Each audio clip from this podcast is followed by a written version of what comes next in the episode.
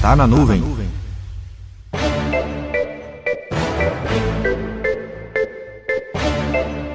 A Microsoft está lançando novas certificações profissionais. E o que isso tem a ver com você? Sempre que um determinado fabricante lança um conjunto de novas soluções, é mais que certo que as certificações também acabam sendo atualizadas. Bem, de certa maneira está correto. Novos produtos, novas certificações. Mas o que me chamou mais atenção foi a quantidade de certificações e seus respectivos produtos. A lista das seis novas certificações que estão chegando está na transcrição desse programa. O que me chamou mais atenção foram as provas MS700, que é o gerenciamento do Microsoft Teams, e a AZ120, planejando e administrando o Microsoft Azure para carga de trabalho do SAP. Ok, Vinícius. Mas o que essas certificações têm a ver comigo? Se você é um profissional que já atua com alguma dessas soluções, eu recomendo fazer a prova. Essas serão as mais novas certificações que muito em breve serão cobradas dos profissionais do mercado que atuam com essas soluções. Estar sempre preparado e bem capacitado faz uma grande diferença independente do seu segmento. Só lembrando que as provas betas não saem o resultado na hora. Você tem que aguardar até 8 semanas após a liberação da prova definitiva.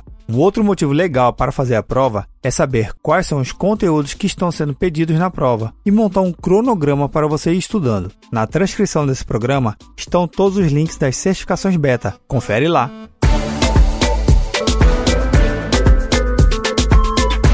Meu nome é Vinícius Perro do Papo Cloud, e esse é o Tá na Nuvem.